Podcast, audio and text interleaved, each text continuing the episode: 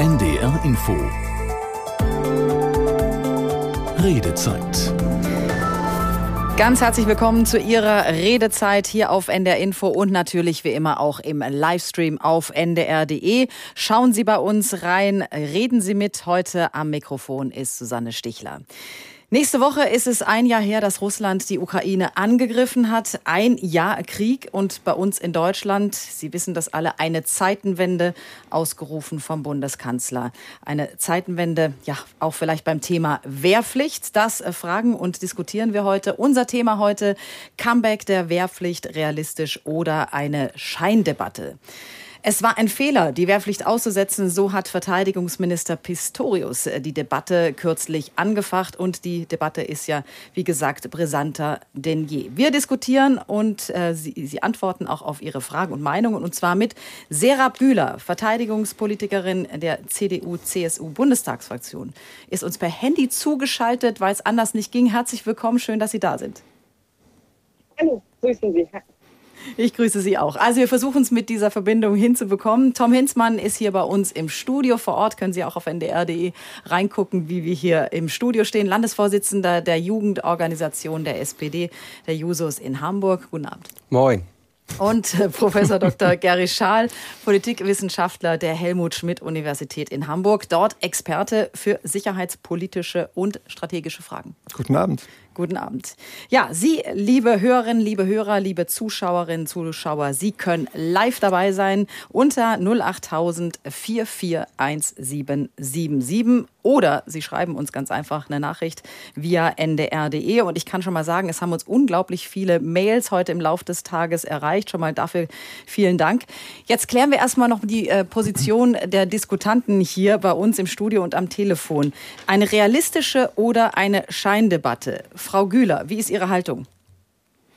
Es kommt ganz darauf an, was Sie genau in dieser Debatte meinen. Wenn, Sie, wenn es um die Wiedereinführung der Wehrpflicht geht, dann ist es tatsächlich eine Scheindebatte. Wenn es um mehr gehen soll, wie beispielsweise einem sozialen Gesellschaftsjahr, dann ist das tatsächlich eine Debatte, die wir sehr, sehr ernst äh, und offen führen sollten. Also die CDU ist für ein Pflichtgesellschaftsjahr. Für ein soziales Gesellschaftsjahr, so nennen wir das. Okay, haben wir schon mal die Position. Herr Hinzmann, wie ist Ihre Haltung? Ja, ich glaube, man muss das vor allen Dingen aus jugendpolitischer Sicht betrachten und auch die Position der einzelnen Jugendverbände, die es gibt ähm, in Deutschland. Und da, glaube ich, gibt es zwei Ebenen. Das eine ist, äh, wie stark soll die individuelle Ausgestaltung von jungen Menschen durch den Staat ähm, beeinflusst werden auf der einen Seite, gerade nach Corona, wo es sehr starke Einschränkungen gerade für junge Menschen gab.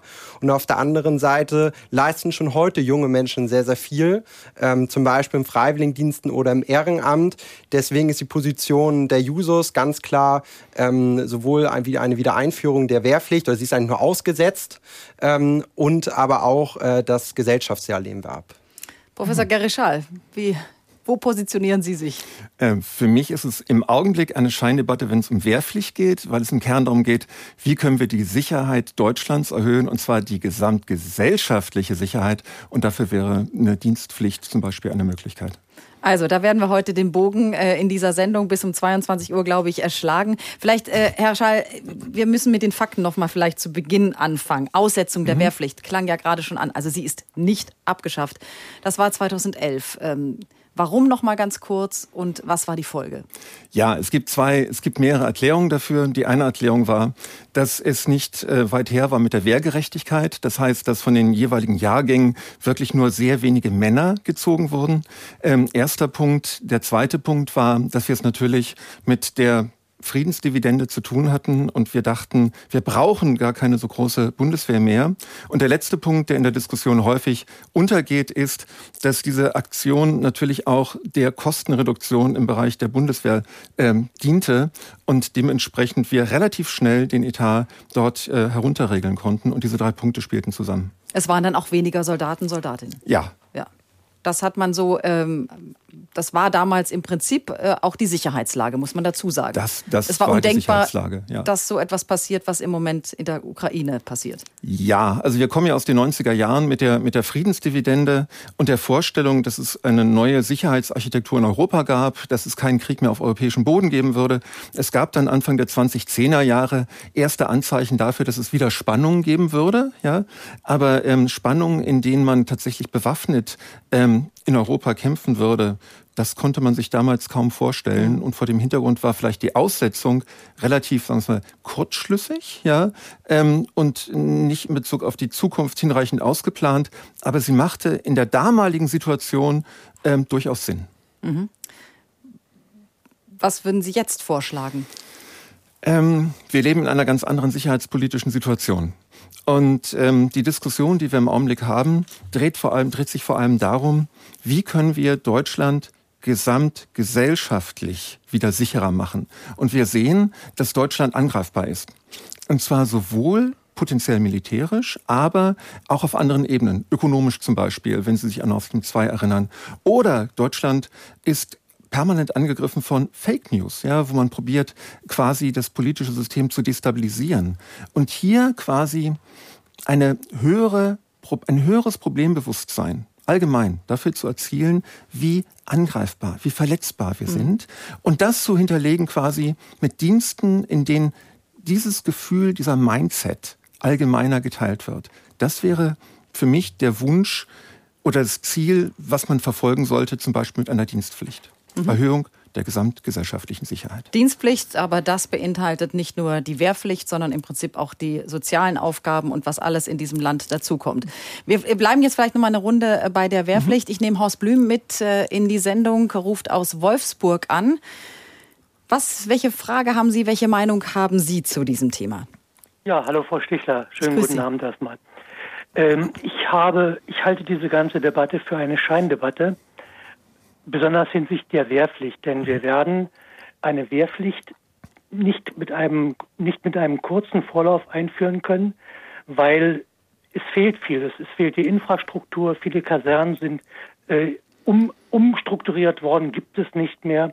Es fehlen die Ausbilder. Und was ich ferner anmerken möchte, äh, viele, die, viele Geräte, die bei der Bundeswehr bedient werden müssen, äh, Schiffe in Panzern, in Flugzeugen sind komplexer geworden, sodass ich sie mit einer relativ kurzen Ausbildung gar nicht bedienen kann. Also das sind so meine Bedenken, die ich bei einer Einführung der Wehrpflicht habe. Mhm. Das heißt aber, wie, was hätten Sie für eine Idee, wie wieder mehr Soldaten, Soldatinnen zur Bundeswehr gehen könnten?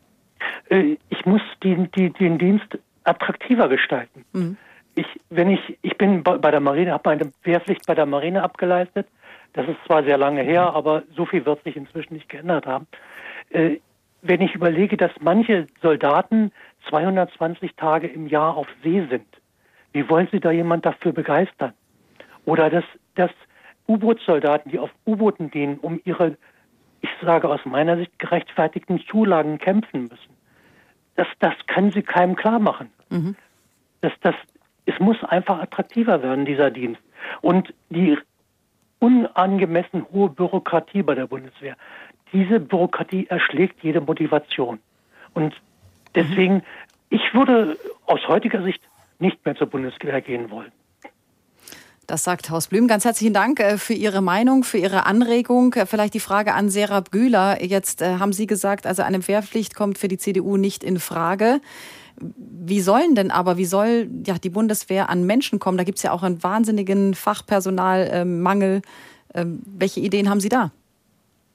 Also die Wehrpflicht kommt nicht in Frage, aus den Gründen, die Herr Professor Dr. Scharf ja schon ausgeführt hat. Und ich glaube, wenn man das mit der, also wenn man das mit der Truppe diskutiert, was ich in der Vergangenheit, in den letzten Monaten auch sehr intensiv gemacht habe, sagt sie auch, das macht eigentlich keinen Sinn mehr.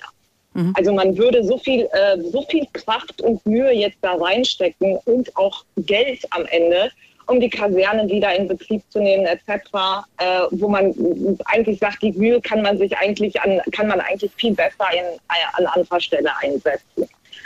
Ähm, was muss man tun? Die Bundeswehr muss attraktiver werden. Das hat der Redner gerade ja auch schon deutlich gemacht. Es ist richtig. Es gibt zu viele, zu stark bürokratische Wege oder zu viel Bürokratie auch in der Bundeswehr. Da kann man sicherlich mit Digitalisierungsmaßnahmen gegensteuern. Das wird es alleine aber nicht bringen. Und ich glaube, es ist auch wichtig, einfach mal das Bild der Bundeswehr in unserer Gesellschaft, gerade bei jungen Menschen, ähm, vielleicht ein bisschen deutlicher zu zeigen, die ganze Bandbreite, die die Bundeswehr bietet. Die Bundeswehr bietet tausend Berufe an und ich glaube, die wenigsten jungen Menschen, aber auch äh, Ältere wissen darüber Bescheid. Mhm. Und deshalb schlage ich auch ganz konkret vor, dass beispielsweise Jungoffiziere in Zukunft auch die Möglichkeit viel stärker bekommen sollen, in den Schulen äh, über die Bundeswehr zu informieren. In den Schulen wird über sämtliche Berufe informiert und bei der Bundeswehr ist man da nach wie vor äh, an falscher Stelle oder falsch sensibel, würde ich dazu sagen.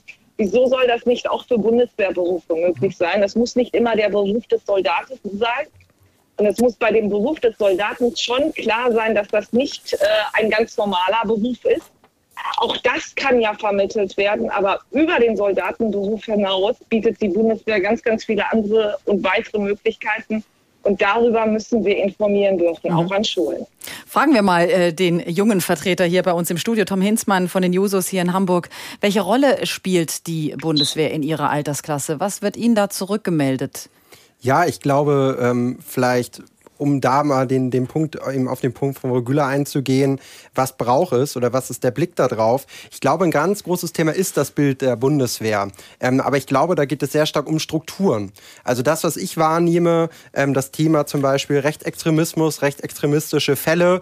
Wenn man sich anguckt, 2019 waren es noch 363, 2021 589.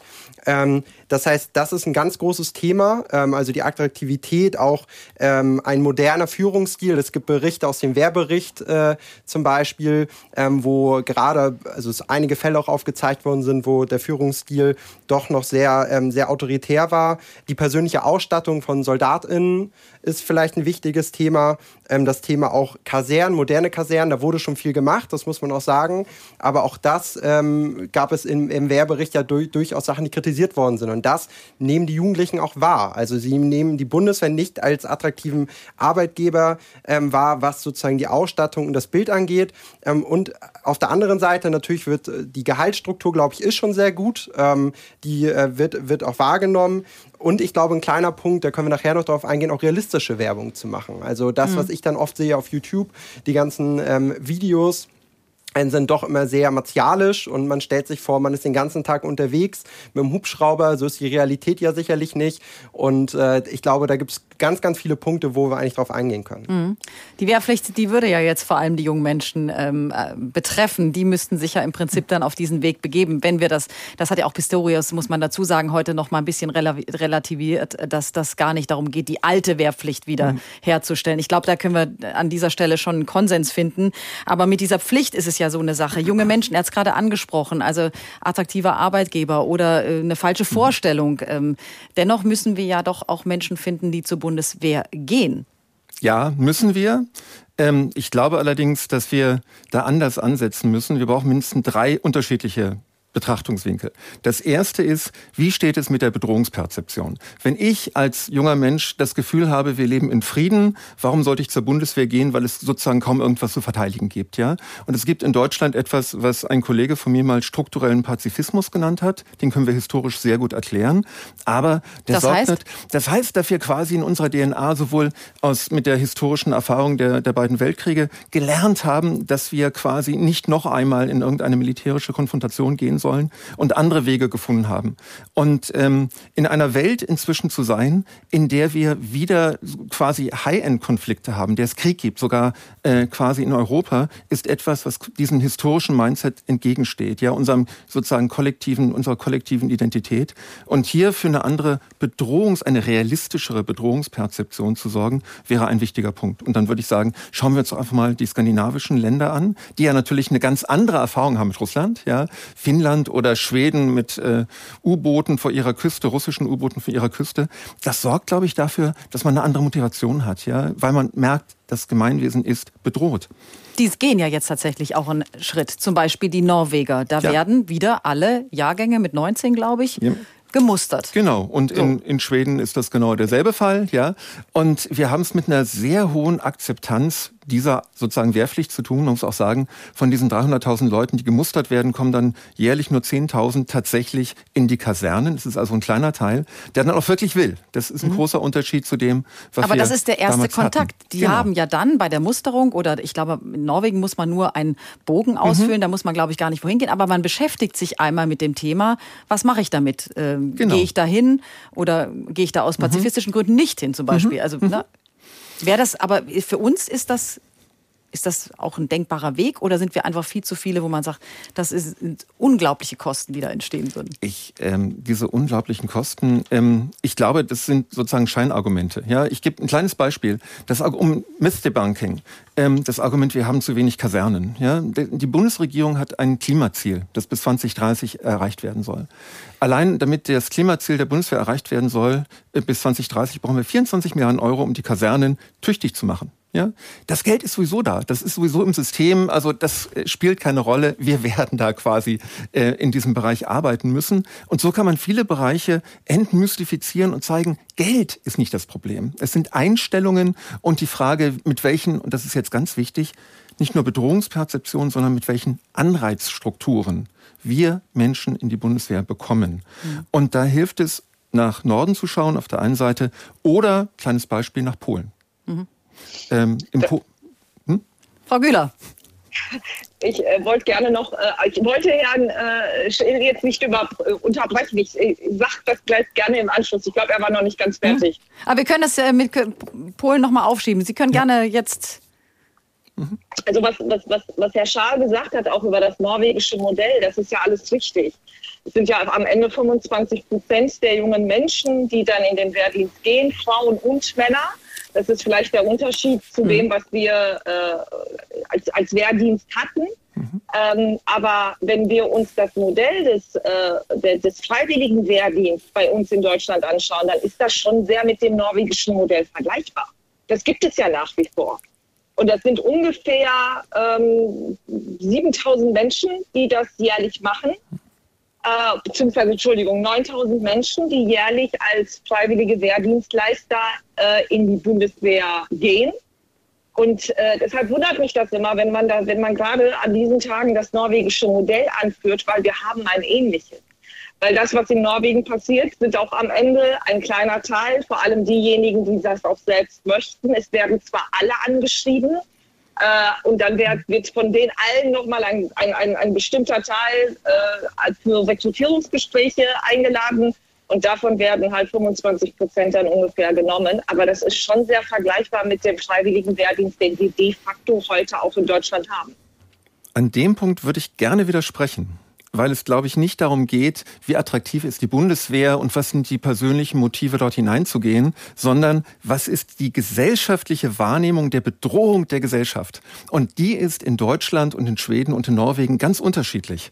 Und deshalb macht es einen Unterschied, ob wir sagen, wir haben das Modell in Deutschland, aber die Motivation, weshalb ich es mache, ist eine andere und auch die gesellschaftliche Akzeptanz. Mhm. Und wenn da wir... Ja, da gibt es überhaupt Widerspruch. Genau. Und, ich, und der Punkt ist deshalb, wenn wir uns, wir sprechen ja nicht über die Wiedereinführung der, der Wehrpflicht, auf gar keinen Fall, da sind wir uns ganz einig, ja. Die Frage ist, wie steht es mit dieser Entwicklung eines anderen Mindsets, bei dem klar ist, es geht um die Verteidigung der gesellschaftlichen Sicherheit. Ja, und es geht nicht darum, dass wir der Gesellschaft Gutes tun, dass es um Sozialdienste geht oder ähnliches. Das meinte ich vorhin mit diesem strukturellen Pazifismus. Die Wahrnehmung davon, dass es notwendig ist, um unseren Frieden zu sichern, auch bereit zu sein, dafür kämpfen zu mhm. können, mhm. ja. Und dieser Nexus als mentale, als Einstellungssyndrom stärker zu haben in der öffentlichen Diskussion. Da gibt es eine aktuelle Umfrage vom, äh, von ARD Infratest, dass im Prinzip äh, jeder, ein Viertel der Bürger das Land verlassen würden im Kriegsfall, mhm. weil sie dann lieber äh, weg aus diesem Land gehen, als es zu verteidigen. Dazu passt Tatjana Bronco. Sie ist in der Leitung, ruft aus Bremen an und Sie sind Ukrainerin, wenn ich das hier richtig lese. Guten Abend, Frau Bronco. Ja, guten Abend. Guten Abend an alle. Äh, ich bin Ukrainerin, ich bin gebürtige Ukrainerin, meine Eltern sind Ukrainer. Ich wohne schon sehr lange hier und ich war heute in Brinkum in Niedersachsen und äh, das ist jetzt der Auslöser. Vor mir stand heute eine junge Frau, sie ist zehn Jahre jünger als ich, die war um die 40, sie ist Witwe, sie hat zwei Kinder dabei und sie ist aus Kharkov. Dort hat mein Vater Geologie studiert. Und diese Frau guckte mich an und sagte, wir saßen im Hochhaus und haben so gesehen, wie wir überfallen werden. Mhm. Mein Mann hat sich zur Wehr gemeldet, der ist gefallen, jetzt bin ich hier. Äh, zu mir. Ich würde sofort, wenn ich jetzt meinen ukrainischen und deutschen Pass habe, das darf ich jetzt seit ein paar Monaten, weiß ich das, ich würde sofort mich anbieten. Ich habe auch Spedition, Kauffrau gelernt und ich wollte auch Nautik studieren, konnte aus privaten Gründen nicht das Studium machen. Mhm. Aber ich würde sofort mich mit allen Sprachen, mit allen Berufen, die ich habe, mich anbieten. Hätten wir diese EU nicht, hätten wir diese jetzige industrialisierte Lage mit dem Zug nicht, wären unsere ukrainische Frauen ich unter anderem auch, in Russland verschleppt. Die Männer, die sich gewehrt haben, wären gefallen. Und ein Rest, der Geld hätte, wie früher es mit Pferden war, ähm, zu Pferd, äh, seit 400 Jahren wird Ukraine überfallen, wären irgendwohin nach Jugoslawien geflohen über Karpaten. Das ist ein ganz kleiner Teil. Und das wissen wir. Und deswegen, äh, ich, ich bin jetzt heute ein bisschen geladen, weil, weil mich diese Frau persönlich sowas für erschüttert hat, wie, wie sie von mir stand. Und ich habe gesagt, und nun, was machen Sie hier? Und sie sagte, nein, wir müssen jetzt hier leben. Ich habe da keinen Mann, der ist gefallen für Ukraine. Mhm. Und sind Sie, ja. Sie haben auch äh, im Vorgespräch gesagt, äh, Sie sind für eine Wehrpflicht auch in Deutschland. Ich, da wir diese Möglichkeit haben, diese doppelte Staatsangehörigkeit den Leuten zu bieten, die aus patriotischen Gründen oder imaginär patriotischen oder welchen auch immer, also ich würde jede Person berücksichtigen, die sich anbietet. Es ist das Wertvollste, was man anbieten kann, das eigene Leben. Aber man müsste natürlich sehr differenziert vorgehen nach Berufen und Fertigkeiten und gesundheitlich. Mhm. Ganz herzlichen Dank äh, für Ihre, für Ihre Geschichte. Ganz herzlichen Dank, äh, für, dass, Sie, dass Sie angerufen haben. Das können Sie natürlich auch, äh, liebe Zuhörerinnen, Zuhörer. Sie können anrufen unter 08000 147777. Sagen Sie uns Ihre Meinung oder stellen Sie eine Frage. Ja, sollen wir die Wehrpflicht wieder einführen? Ist die etwas provokante These. Wir haben ja hier schon geklärt, das wird so nach dem alten Modell. Herr Hinzmann hat es gar nicht kennengelernt. Ne? Also, nee. Sie hat es gar nicht mehr betroffen. Sie waren schon einer der Jahre Jahrgänge, die raus waren sozusagen. Genau. Und waren Sie froh drüber? Ja, also das hat äh, vieles, ich glaube auch für viele, ein Punkt, um das noch zu ergänzen, für viele, äh, gerade Kinder und Jugendlichen, zum Beispiel aus Arbeitnehmerhaushalten kommen, die nicht so viel Geld haben. Zum Beispiel auch ja eine Frage. Es verlängert ja auch nochmal den Weg ins Studium oder äh, in die Ausbildung. Und für mich war es schon ganz gut, direkt ins Studium zu gehen. Da gibt es eine Meldung, es kamen wahnsinnig viele ähm, Mails äh, für die Wiedereinführung oder dass es sozusagen ein Fehler war, sie auszusetzen. Dr. Äh, Volkram Gebel aus Kiel hat uns geschrieben, es war ein großer Fehler, die Wehrpflicht auszusetzen.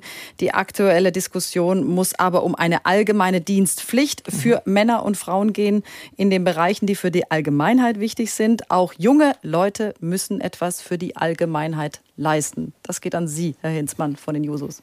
Ja, ich, ich glaube, dass es ein ganz schwieriger Vorwurf ist, denn dann würde man behaupten, dass junge Menschen nichts für die Allgemeinheit leisten. Und dem würde ich auf zwei Ebenen widersprechen. Einmal erlebe ich die heutige Jugend so politisch wie seit langem nicht mehr, auch wenn man sich die Bewegungen anguckt, Fridays for Future, Black Lives Matter. Ähm, also es gibt ganz viele politische Bewegungen, ähm, wo Leute sehr, sehr aktiv sind. Und auf der anderen Seite, wenn wir über die Gesellschaft und die Gemeinschaft reden, ähm, ist fast die Hälfte der Jugendlichen zwischen 19, glaube ich, und 25 Jahren äh, im, im, Ehrenamt aktiv in, in, Deutschland, also gibt der Gemeinschaft auch schon etwas zurück. Äh, und es befinden sich auch ganz viele Menschen im freiwillig-sozialen Jahr. Und äh, ich glaube, dass das äh, so ein bisschen das verkehrt. Und man muss natürlich auch sagen, wenn wir über Pflicht reden, ähm, Jugendliche oder Kinder ähm, haben Deutschland natürlich auch auf der einen Seite den Vorteil, es gibt die Schulpflicht, ähm, aber gleichzeitig sind sie daran gebunden. Und ich glaube, dass es in der ersten, also nach der Schule, das erste Mal die Möglichkeit ist, sich da auch frei entwickeln zu können. Ähm, und von daher äh, lehne ich das absolut ab. Also das Pflichtjahr Das an sich. Pflichtjahr. Genau, egal ob jetzt sozial. Ich glaube, da werden wir in der nächsten äh, Stunde auch nochmal äh, ausführlich darüber reden, was es da für Modelle geben könnte. Da hat Frau Güler, glaube ich, auch ähm, einiges dazu beizutragen. Wir haben noch eine Mail von Klaus Becker aus Lüneburg. Er ist ehemaliger Zeitsoldat und er hält äh, eine Wehrpflicht nur für sinnvoll, wenn durch Umfang, Ausbildungstiefe und Dauer auch eine halbwegs kompetente Einsatzbereitschaft garantiert ist.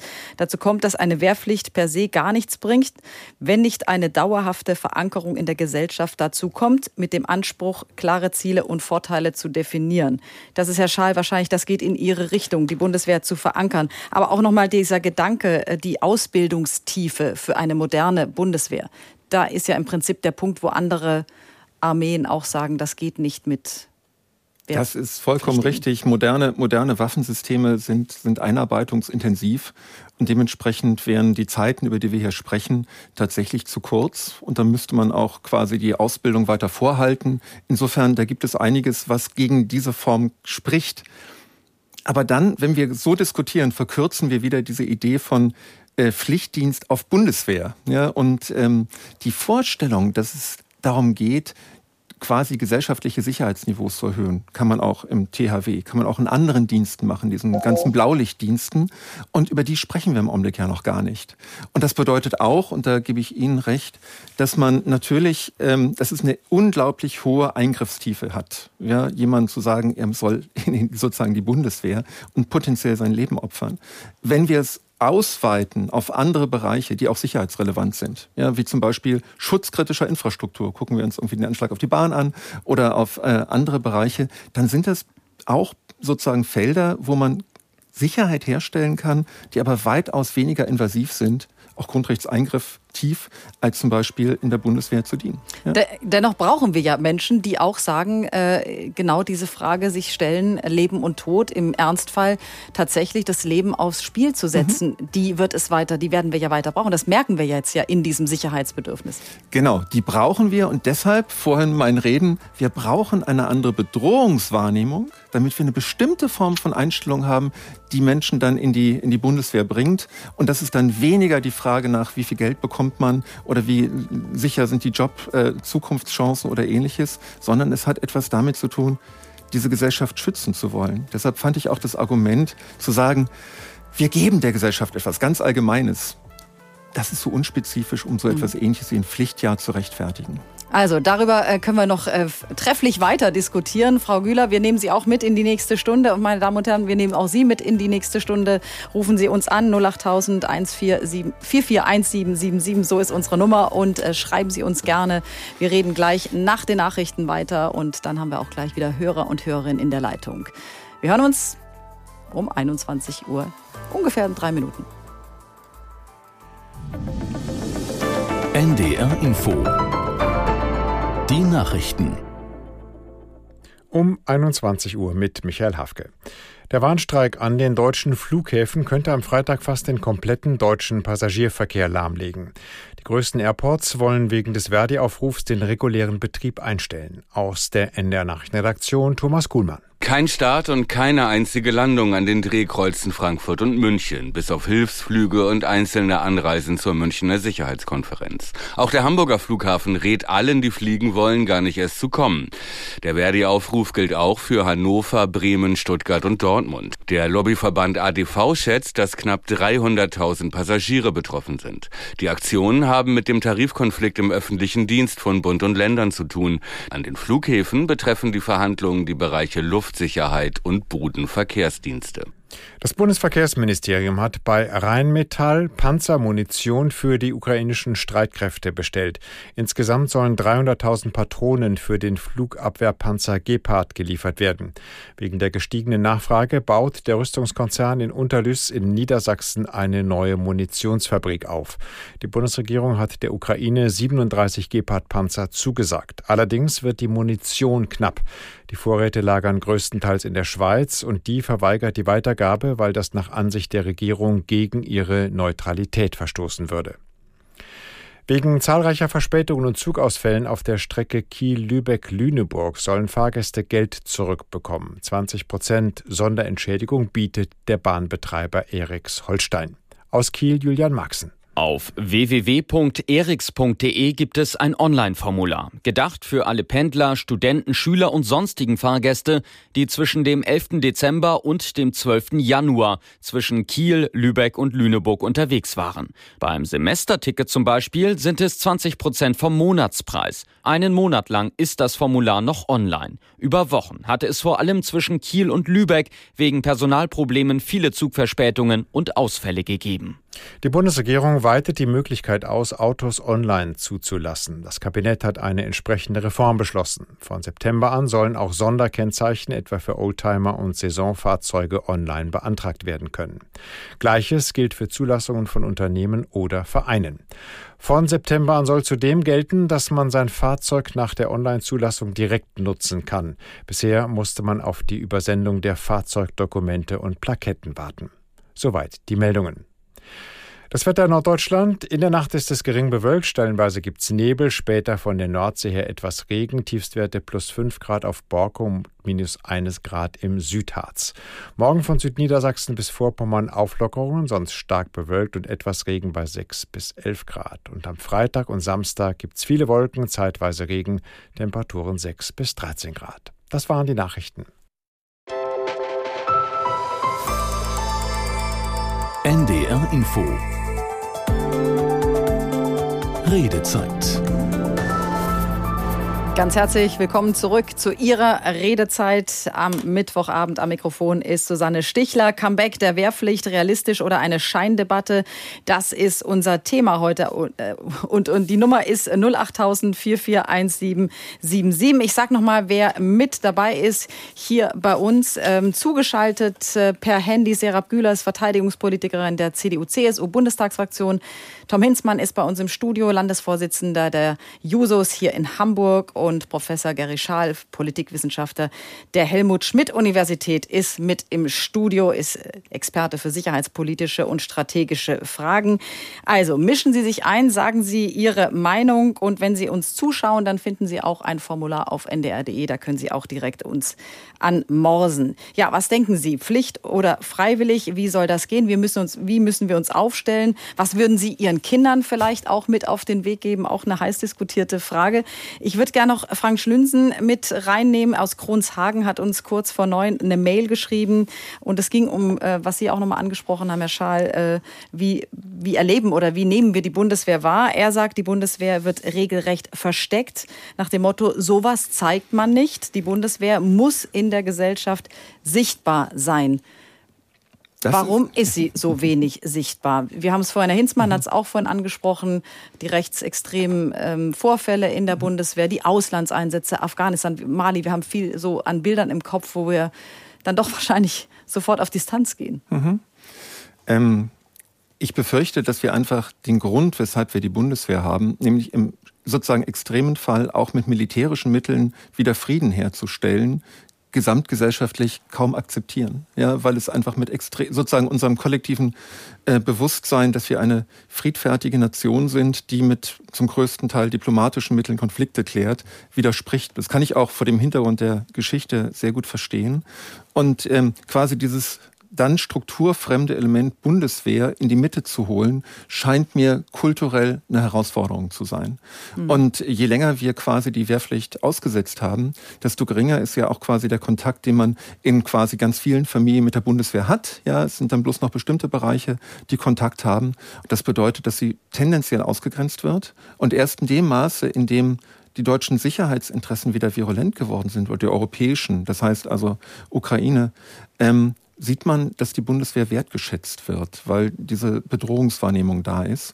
Und ähm, es ist schade, dass ein militärischer Konflikt notwendig ist, um die Bundeswehr dorthin zu bringen, wo sie aus einer demokratischen Tradition auch gerne stehen sollte. Mhm. Frau Güler, Sie haben vorhin auch gesagt, äh, die Bundeswehr muss mehr sichtbar oder sichtbarer werden, zum Beispiel auch in Schulen. Also ja, ich, ja. ja, ich bin noch, ich bin noch da würde vielleicht auch noch mal kurz darauf eingehen, was Herr Schaal gesagt hat, beziehungsweise das auch gerne unterstreichen, was das Bedrohungspotenzial betrifft, beziehungsweise dass äh, Länder, die dieses Bedrohungspotenzial haben, und das ist ja im Moment ganz klar die Ukraine, Aber als Beispiel waren ja auch die skandinavischen Länder genannt, die einen ganz anderen Umgang und somit auch ein ganz anderes Bild von ihrem eigenen Militär haben, einen ganz anderen Bezug. Und wir haben uns einfach zu lange, auch nach dem Kalten Krieg, in, ähm, ähm, in Frieden gefühlt und hatten, das hat Herr Schal ja gerade auch gesagt, hatten einfach das Gefühl, so etwas bricht nie wieder ein. Und weshalb braucht man eigentlich die Bundeswehr? Weshalb braucht man eigentlich dann noch ein Militär? Das war ja diese Frage, die dann irgendwie doch über alles im Raum stand, gesellschaftlich.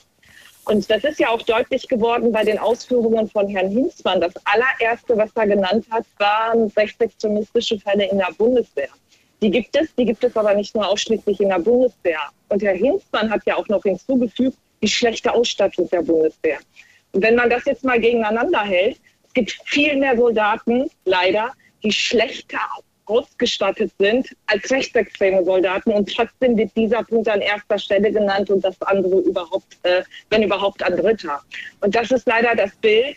Und da müssen wir, glaube ich, auch gesamtgesellschaftlich gegenhalten. Ja, diese schwarzen Schafe, in dem Falle braunen Schafe, gibt es auch in der Bundeswehr. Und jeder davon ist einer zu viel.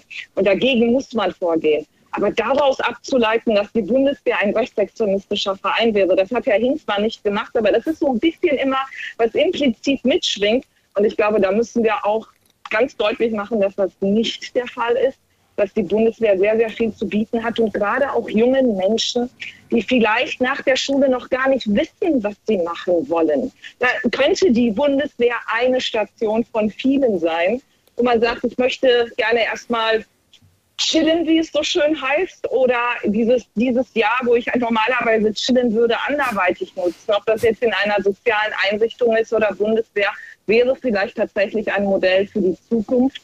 Aber nicht, also nicht ausschließlich in dem Sinne, in dem wir tatsächlich jetzt über äh, die Schein- oder die Scheindebatte weiterführen, Wehrpflicht ja oder nein, äh, und sollten uns da vielleicht doch ein bisschen mehr darauf konzentrieren, was könnten denn die Alternativen sein für diejenigen, für die die Bundeswehr definitiv nicht in Frage kommt. Mhm.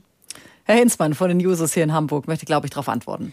Ja, vielleicht erstmal grundsätzlich, ich habe natürlich nicht gesagt, dass äh, die ganze Bundeswehr rechts, rechtsextremistisch ist das glaube ich ist, ist auch falsch. Ich glaube, wir das sollten ich Konsens, ja. die, die Debatte ein bisschen dort auch runterfahren und einfach sagen, es geht auch um Sensibilität. Und wir haben heute eine Jugend, die so sensibel ist wie nie für Diskriminierungsformen, ob es nun Sexismus ist, Rechtsextremismus. Und natürlich ähm, werden so welche Fälle natürlich auch damit jungen, äh, jungen Soldatinnen, die dann in diesen Strukturen sind, dadurch auch ähm, kommen sie schneller an die Öffentlichkeit, werden an, schneller kommuniziert. Das heißt, das ist auch gut so glaube ich, dass es so ist. Und äh, wenn es darum geht, äh, gute Angebote zu schaffen, ist die Bundeswehr meines Erachtens schon dabei, weil die Bundeswehr ist ein großer Tanker. Man hatte davor auf der einen Seite diejenigen, die dann durch die Wehrpflicht hingekommen sind und dann die Berufssoldaten. Heute setzt man ja auch auf die Strategie der Reservisten. Das heißt, äh, zum Beispiel gibt es, glaube ich, seit diesem Jahr den Wehrdienst zum, Heimat, zum Heimatschutz. Ähm, und da gibt es ja die Möglichkeit, dass man sieben Monate im aktiven, hat man eine aktive Dienstzeit, eine Grundausbildung, eine Spezialisierung ähm, und ist dann für sechs Jahre als Reservist sozusagen ähm, erstmal im Off und fünf Monate lang ähm, ist man dann aktiv im Dienst. Und das heißt auch Sachen, die hier vor Ort, also ähm, auch hier in Deutschland Sicherheit zu gewährleisten auf der einen Seite, aber mit dem Versprechen zum Beispiel nicht ähm, in einen Auslandseinsatz gehen zu müssen. Ich glaube, diese Flexibilität, verschiedene Modelle freiwillig auch anzubieten, macht es für viele Menschen auch attraktiver und dabei aber trotzdem immer die Komponente im Kopf zu haben auch die Struktur der Bundeswehr. Und das ähm, wie sie nach außen dasteht, egal ob es äh, drei oder 500 Fälle mit Rechtsextremismus sind oder ähm, zum Beispiel einem äh, autoritären Führungsstil, sind zentral. Das ist das Bild nach außen und ich glaube auch andere Institutionen, egal, ähm, also alle andere öffentliche Institutionen, ähm, wenn die diese an, äh, Anzahl an Fällen hätten, ähm, hätten wir genauso äh, die Debatte. Und der Unterschied vielleicht dazu noch, weil er gesagt wird, woanders gibt es das auch. Ja, aber woanders nicht verpflichten. Ich bin nicht verpflichtet, zur Polizei zu gehen. Ich bin bin aber dann verpflichtet, zur Bundeswehr zu gehen. Also hat die Bundeswehr meines Erachtens nochmal ein ganz, ganz ähm, außergewöhnliches ähm, Merkmal, nämlich dafür zu sorgen, dass wenn junge Menschen dorthin gehen, ähm, dort nicht auf ähm, schwierige Strukturen, auf einen autoritären Führungsstil treffen. Mhm. Herr Schall, die Bundeswehr ist äh, die, einzige, die einzige Armee in der Welt, in der das Prinzip der inneren Führung gilt. Das heißt, äh, falls es nicht allgemein bekannt ist, dass Bundeswehrsoldaten Befehle verweigern können, wenn sie quasi ethischen Grundlagen nicht, äh, nicht entsprechen. Und ähm, das ist auch der Grund, weshalb wir zwei Universitäten haben, in denen unsere äh, Offiziere ausgebildet werden. Und ich glaube, das, was Sie gerade gesagt haben, nämlich, dass wir, dass wir Transparenz brauchen, dass wir Anerkennung brauchen, dass wir auch äh, Anerkennung für Diversität brauchen und ähnliches, spiegelt sich genau darin, in dieser Idee der inneren Führung. Und äh, vor dem Hintergrund glaube ich, dass die Bundeswehr da bereits international weltweit einmalig ist, ja, auch in der Wertschätzung des Individuums des Soldaten, der nicht irgendwie eine Masse ist, ja, sondern je individuell wahrgenommen wird. Das kann man verbessern. Aber ich glaube, sie ist da tatsächlich schon sehr gut. Das Einzige, wo sie nicht sehr gut ist, ist in der öffentlichen Aufarbeitung genau jener Fälle, die man dann lieber sozusagen unthematisiert sein lässt, ähm, wo man vielleicht andere transparentere Formen der Aufarbeitung ähm, eher hätte nehmen sollen. Ja, aber das mhm. ist eine Frage. Die aber von einer jungen Generation wirklich sehr wahrgenommen wird. Ja, ähm, ich stimme Ihnen hundertprozentig zu. Ähm, es gibt ja auch andere, also sämtliche Sicherheitsinstitutionen, sei es jetzt die, die Bundeswehr, sei es die Polizei oder ähnliches, man hat so, so eine bestimmte Charakteraffinität. Man braucht eine bestimmte Charakterstruktur, um dorthin zu gehen. Ja, das ist nicht sozusagen konservativ, sondern es ist sozusagen eher ordnungsliebend. Das können Ihnen Sozialpsychologen zeigen. Und ähm, insofern ist es sozusagen eine bestimmte Gruppe. Aber das ist so, das ist eher so ordnungsaffin. Ja, und ähm, eine, eine, eine jede Armee ist eine Institution, die eine ganz besondere Art ist. Ja, sie, sie nimmt sie sozusagen komplett. Und äh, das muss man akzeptieren. Sie ist nicht so wie jeder andere Arbeitgeber. Mhm. Sie geben so, sich sozusagen quasi potenziell komplett in diese Institution hinein. Mhm. Und dafür ist die Bundeswehr, glaube ich, sehr sensibel, auch für Differenz, Anerkennung und ähnliches.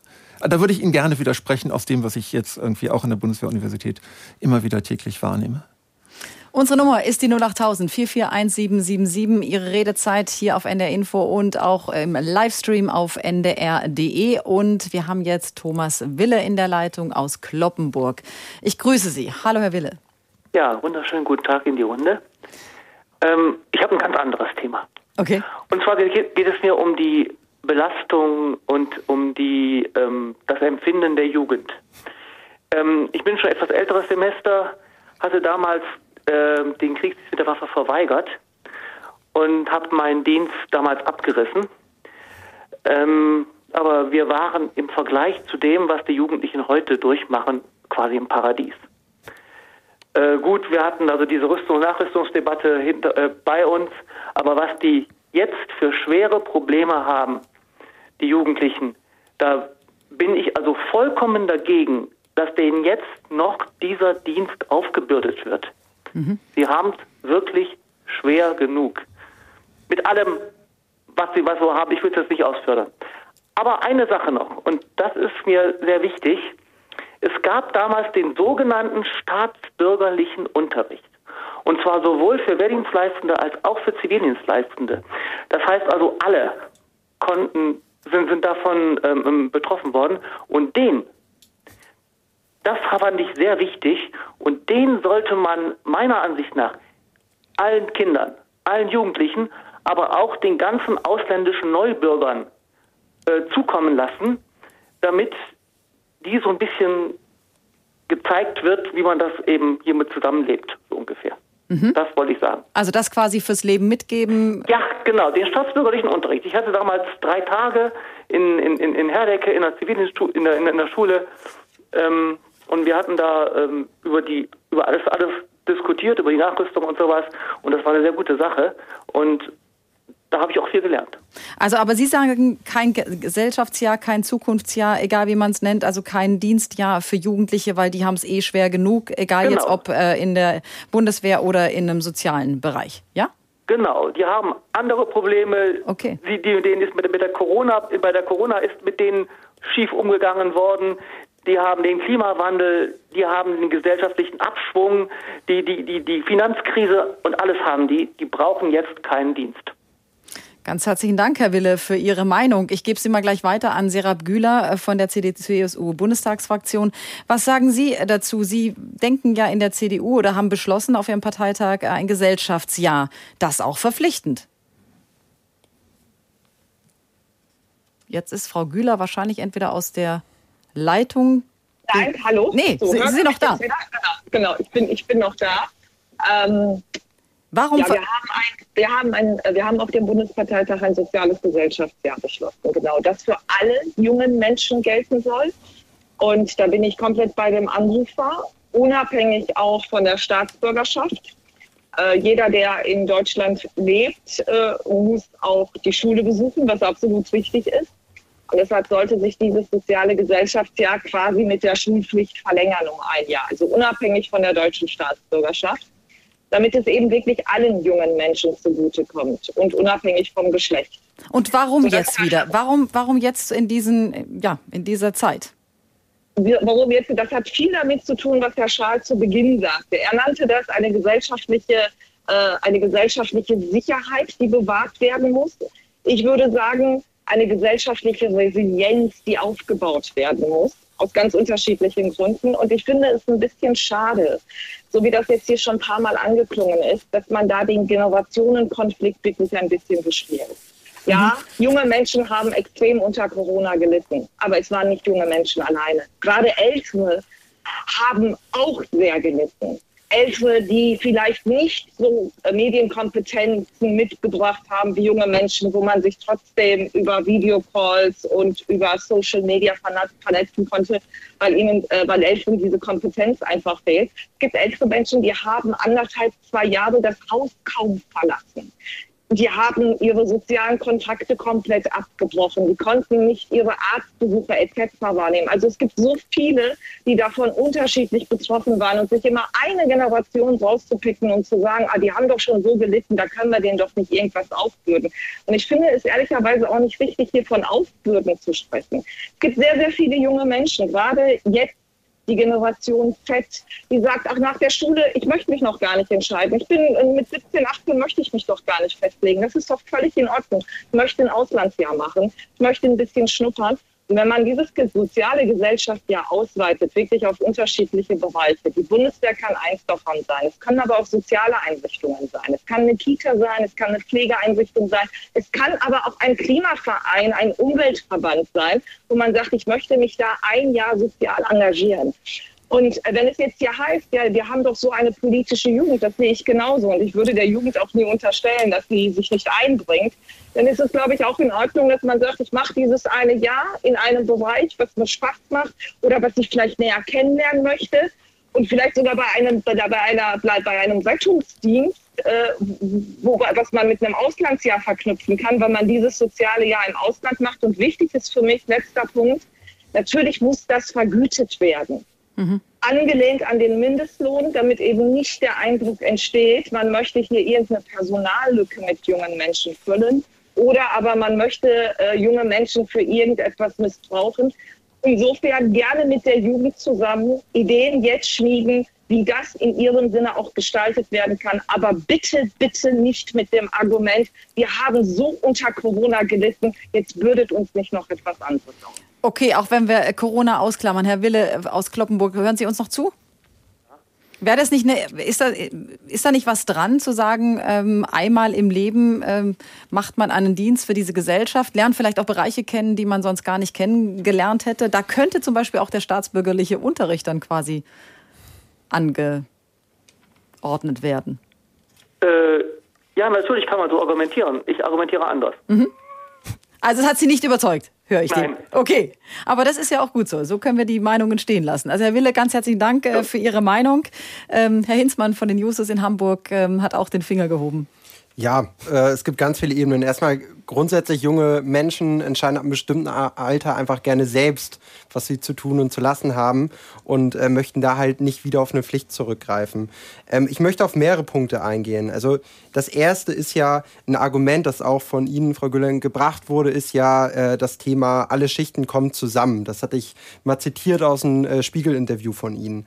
Und ähm, ich glaube, es darf nicht nur ein Jahr geben, wo alle Schichten zusammenkommen, sondern es ist ja eine Frage unseres Bildungssystems, auch der Schule. Äh, wie gut ist eine Schule durchmischt? In NRW zum Beispiel haben Sie noch im Moment das mehrgliedrige Schulsystem. Und äh, dort zum Beispiel so, da werden äh, Kinder, sehr viel Kinder und Jugendliche sehr früh getrennt. Das heißt also meines Erachtens, wenn wir Gesellschaft zusammenwachsen lassen können, ist so ein Pflicht ja vielleicht nicht das Richtige. Und natürlich haben Sie recht, ähm, wir brauchen eine bessere ähm, Ausstattung, aber wir brauchen eine bessere Ausstattung der aktuellen Freiwilligendienste und des aktuellen Ehrenamts. Und äh, wenn ich mir das angucke, glaube ich, könnten wir es vor allen Dingen erreichen, dadurch, wenn wir jetzt zum Beispiel ein höheres Taschengeld hätten, wenn es möglich wäre, mit dem Geld sich in Hamburg vielleicht auch ein WG-Zimmer zu leisten oder in anderen Städten oder irgendwo auf dem Land, ähm, dann würden sich auch mehr Menschen dafür entscheiden. Denn mhm. es ist natürlich schon eine Frage, wenn ich 400 Euro beim Freiwilligendienst bekomme und vielleicht eine Ausbildung angeboten bekomme, vielleicht auch ein duales Studium bei, bei 900 oder bei 1200 Euro, dann fällt die Entscheidung relativ schnell. Das heißt, ich glaube, dass äh, der Freiwilligendienst Freiwilligendienst und eine bessere Ausstattung des Freiwilligendienstes der bessere Weg wäre. Man hätte auch eine höhere Motivation. Und ich glaube, es gibt nichts Schlimmeres als jemand, der nicht motiviert ähm, sozusagen in dieses Jahr startet, ähm, der ist in dem Moment, glaube ich, auch, ob jetzt im Krankenhaus oder in anderen Bereichen, keine große Hilfe. Mhm.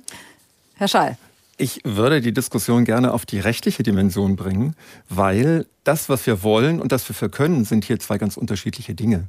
Ja, ich zitiere mal den, den wissenschaftlichen Dienst äh, des Bundestages. Sie schreiben, ich zitiere, eine allgemeine Dienstpflicht von zwölf Monaten ist unions- und völkerrechtswidrig. Punkt. Ja, und hier geht es darum, dass sie völkerrechtswidrig wäre, weil sie eine, dem Sachverhalt quasi der Zwangsarbeit entspricht, wenn sie eine soziale Dimension hat.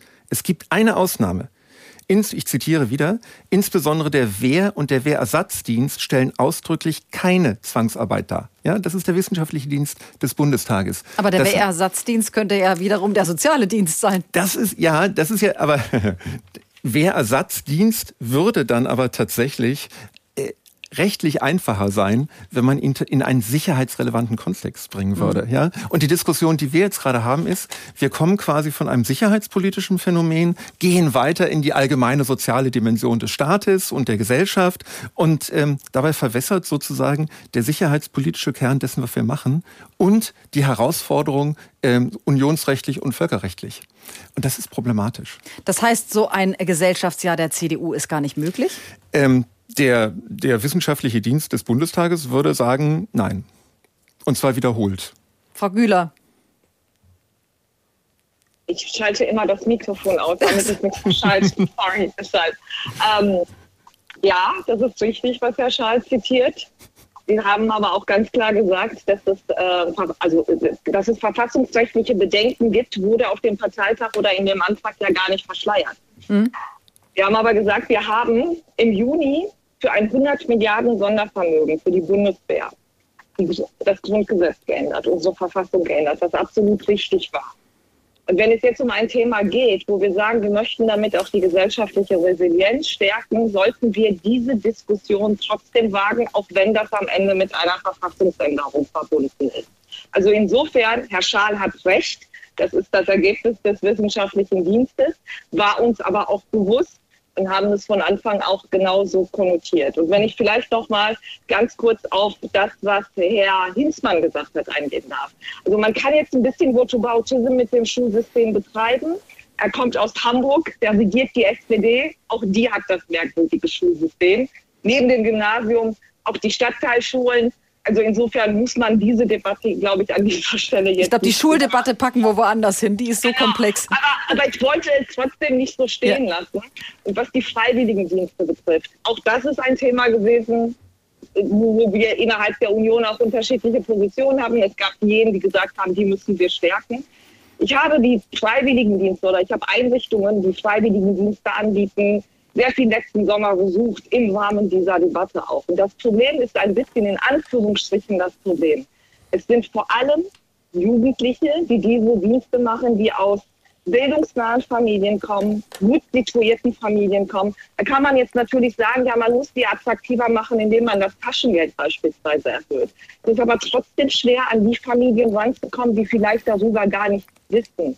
Es ist trotzdem schwer, beispielsweise auch an Familien von, von Flüchtlingskindern oder Migrantenkindern zu kommen, weil es bei ihnen einfach nicht angekommen ist. Und deshalb bleibt nach wie vor das Argument, wenn man es verpflichtend machen würde, dass man da einfach unterschiedliche Milieus und soziale Schichten auch erreicht. Viel besser als mit dem Freiwilligendienst. Also, man würde alle erreichen, Herr Hinsmann. ich muss darauf nochmal eingehen, weil ihr eben gesagt wird, ja, das stimmt. Es ist so, dass gerade bildungsnahe äh, junge Menschen äh, in diesen Freiwilligendiensten sind. Ähm, aber man kann das ja auch mal andersherum, ähm, andersherum drehen. Man muss auch ein bisschen gucken, welches Angebot äh, mache ich äh, in diesem Freiwilligendienst und kann ich dieses Angebot auch noch stärker vielleicht daran anpassen, dass ich auch an die Orte komme, wo auch Menschen aus anderen Milieus sind. Ähm, das Thema Werbung, also wie erreiche ich die Jugendlichen, ähm, braucht es nicht in den Schulen zum Beispiel einen Tag im Jahr, wo ich mich genau damit beschäftige mit Freiwilligendienste. Gerade in, äh, gerade in äh, prekären ähm, Milieus oder im prä äh, prekären ähm, Orten, wo, wo ich äh, eine große Herausforderung habe, die Menschen überhaupt zu erreichen. Und ähm, eben wurde gesagt, äh, naja, einfach das Taschengeld zu erhöhen, das wird ja nichts bringen. Aber selbst heute ist es zum Beispiel noch so, dass es eine Anrechnung des Taschengelds gibt auf den, auf den Hartz-IV-Satz. Also, dass ich zum Beispiel, ähm, das wurde nicht komplett abgeschafft, ähm, 250 Euro darf ich behalten, aber nicht alles. Und das sind alles Punkte, wo Menschen gerade mit einem niedrigen Einkommen ähm, sich dagegen entscheiden. Also das, ich mhm. glaube, es geht immer wieder um die Ausstattung der Strukturen, die wir schon haben, um Bewerbung der Strukturen, jedenfalls im zivilen Sektor, also wo mhm. es gerade ähm, sozusagen um die sozialen Institutionen äh, geht, die für die Gesellschaft wichtig mhm. sind. Ich würde noch kurz noch Frau äh, Liane Launhardt mit äh, in die Sendung nehmen. Sie rufen aus der Wedemark an. Richtig. Guten Abend, bevor die Nachrichten kommen. Was ist ja, Ihr Anliegen? Guten Abend, Frau Stichler und in die Runde. Äh, mein Anliegen ist, dass unser Sohn den Kriegsdienst verweigert hat, im dritten Anlauf dann endlich Erfolg hatte nach diesem schrecklich entwürdigenden Verfahren. Mhm. Und wenn wieder die Wehrpflicht eingeführt wird, dann würde ich mir wünschen, dass man nicht mehr den Kriegsdienst verweigern muss, sondern dass stattdessen es zu einem Systemwechsel der Gestalt kommt, dass die Menschen wählen können zwischen Wehrdienst und freiwilligem Dienst. Mhm. Und dann hätte man die ganze Problematik, ob das eine oder das andere, damit auch gelöst. Dieser, diese Kriegsdienstverweigerung war nicht nur schrecklich entwürdigend, die war ja auch wegen der Bürokratie sehr kostenintensiv. Also das bitte nicht wieder. Ganz herzlichen Dank für Ihre Meinung. Danke, Frau Launhardt. Äh, Herr Schad, das ist wirklich, es ist lange her. Aber es gibt einige, auch in meinem Jahrgang, äh, das war das Thema damals für die Jungs. Ja, es war auch ein Thema für mich. Das war ich wurde, hart. Ja, ich wurde nachgezogen in Berlin und ähm, hätte mich, glaube ich, genauso verhalten wie Herr Hinzmann damals, also heute. Und das war tatsächlich entwürdigend. Allerdings leben wir inzwischen auch äh, zehn Jahre später, ja, und die, die Erfahrungen, von denen gesprochen wurde, waren unter einer, einer ganz anderen gesellschaftlichen Realität. Mhm. Das würde man heute anders designen, also da ganz sicher. Kann man schon einen Haken hinmachen, das wird nicht wieder zurückkommen. Das waren auch wirklich ganz andere Zeiten. Das waren ja auch tiefe 70er und 80er Jahre. Ja. Also da sah die Welt wirklich noch ganz anders aus.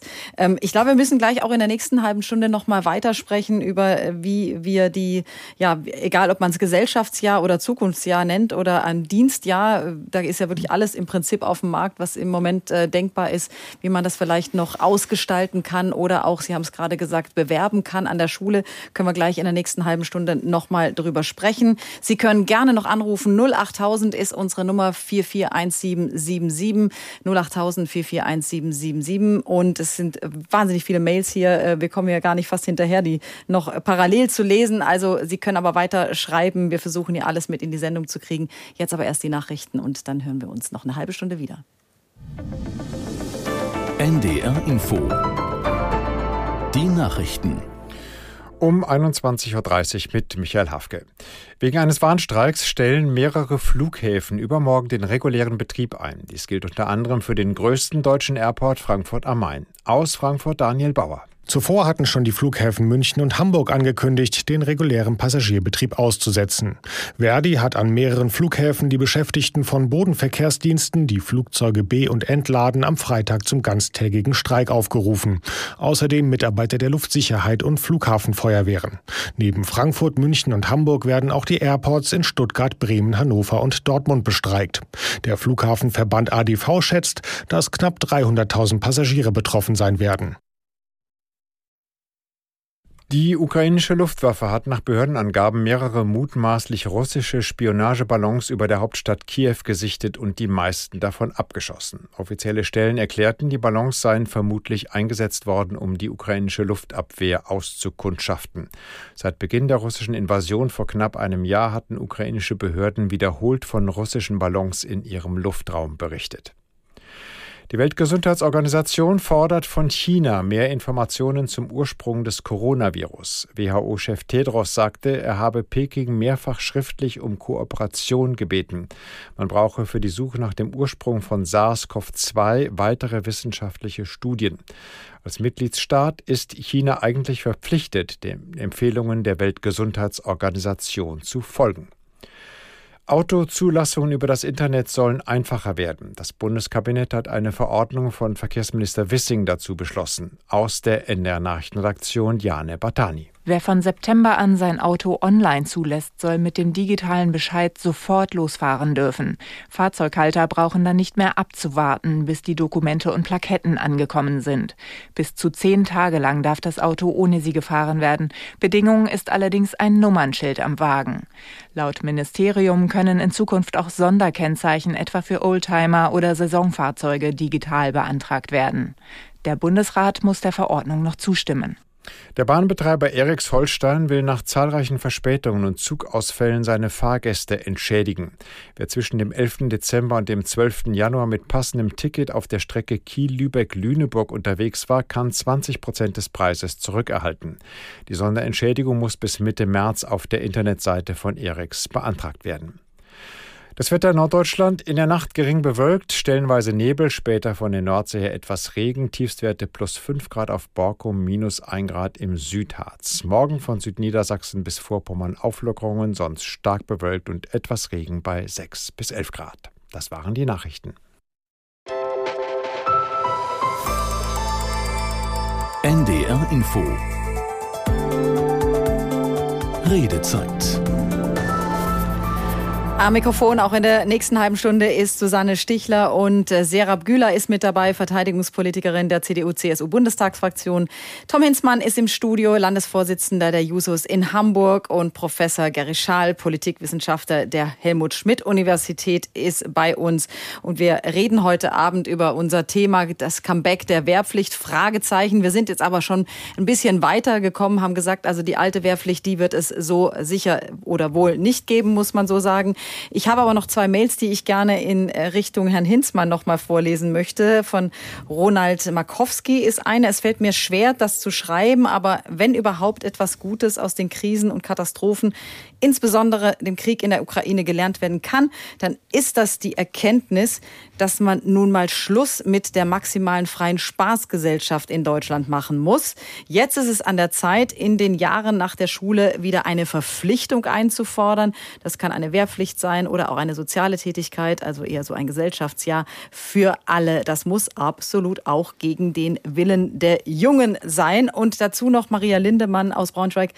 Äh, ich halte es für sinnvoll, generell für Jugendliche, junge Erwachsene ein Pflichtjahr zum Wohle der Gesellschaft einzuführen. Jedes Mitglied unserer Gesellschaft sollte es einmal in seinem Leben äh, etwas dazu beitragen, und zwar für die Gesellschaft. Also das nochmal die Anklage, sag mal, der älteren Generation an die junge Generation, sich doch einzubringen und jetzt nach, nicht nach, Sie haben es vorhin gesagt, nach der Schule, ja, die freie Wahl zu haben, zu sagen, ich schau mal, was da so kommt. Ja, ich glaube, die, die Anklage, dass die Jugend äh, mehr machen müsste, gibt es seit der Antike. Ich glaube, das ist etwas, das es äh, in jeder Generation gibt. Vielleicht als erstes Thema Spaßgesellschaft. Ich äh, finde, das äh, ist ein Bild, das ich so nicht zeichnen kann. Es gibt da ja auch genügend ähm, Erfassungen zu, die Ängste von jungen Menschen. Und ich glaube, ähm, halt neben dem Thema äh, Sicherheit, internationale Sicherheit, spielt natürlich the das Thema Klimakrise, ähm, das Thema Inflation im Moment ähm, ja auch eine Rolle. Das heißt, man hat auch andere Bedrohungslagen. Und ich glaube, wenn man jetzt einfach sagt Spaßgesellschaft, würde es den jungen Menschen, würde man den jungen Menschen ja unterstellen, dass sie in ihrer aktuellen Lebenssituation, weiß nicht, lieber ähm, den ganzen Tag zu Hause zu Netflix gucken. Und ich glaube, so ist das nicht. Ich glaube, dass viele Menschen, gerade im Dienstleistungssektor, viele junge Menschen äh, prekäre Arbeitsbedingungen haben, niedrige Löhne haben, gucken, wie müssen, kommen sie übers Wasser, haben vielleicht zwei oder drei Jobs, ein Praktikum nebenbei. Und das heißt, ähm, sie, sie sind schon sehr aktiv, haben dann vielleicht, wie ich schon gesagt, das Ehrenamt äh, noch, noch ähm, hinten dran. Also ich glaube nicht, dass wir in einer Spaßgesellschaft aktuell leben.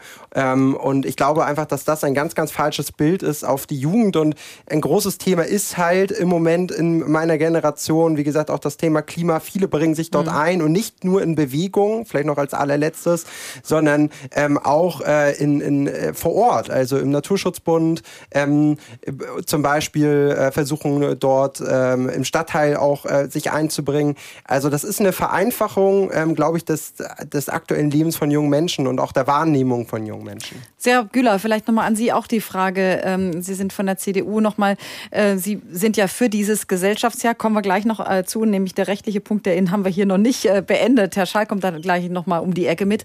Aber vielleicht auch nochmal diese, diese Debatte jung gegen alt. Also wenn die Älteren jetzt sagen, ihr Jungen müsst dieses Pflichtjahr machen.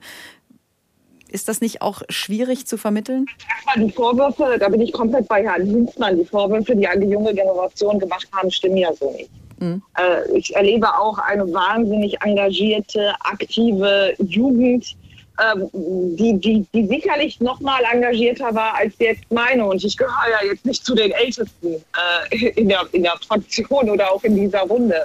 Also insofern, das, das stimmt sicherlich nicht. Und äh, deshalb würde ich auch nie dieses Argument oder diesen Vorwurf gegen die Jugend so stehen lassen wollen aber dennoch, dass man sagt, okay, jetzt kommt aber vielleicht auch in einer besonderen Zeit nochmal eine besondere Antwortung an uns als Gesellschaft. Und wir müssen uns einfach jetzt heute Gedanken darüber machen, wie wir uns für die Zukunft besser aufstellen können. Mhm. Und dass da vielleicht eher darüber nachgedacht wird, nach der Schulpflicht über so ein Gesellschaftsjahr nachzudenken, als dass man das mit 40 macht, das erklärt sich, glaube ich, auch ein Stück weit von selbst.